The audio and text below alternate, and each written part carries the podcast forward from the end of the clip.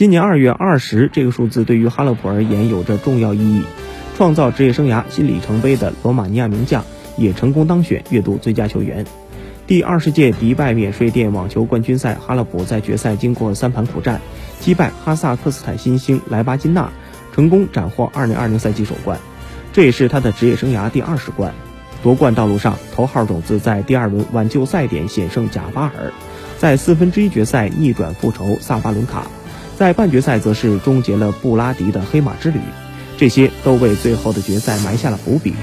哈勒普先后克服丢掉首盘且决胜盘，率先遭到破发的不利局面，在一场跌宕起伏的对决中击败了年初巡回赛状态最为火热的球员之一。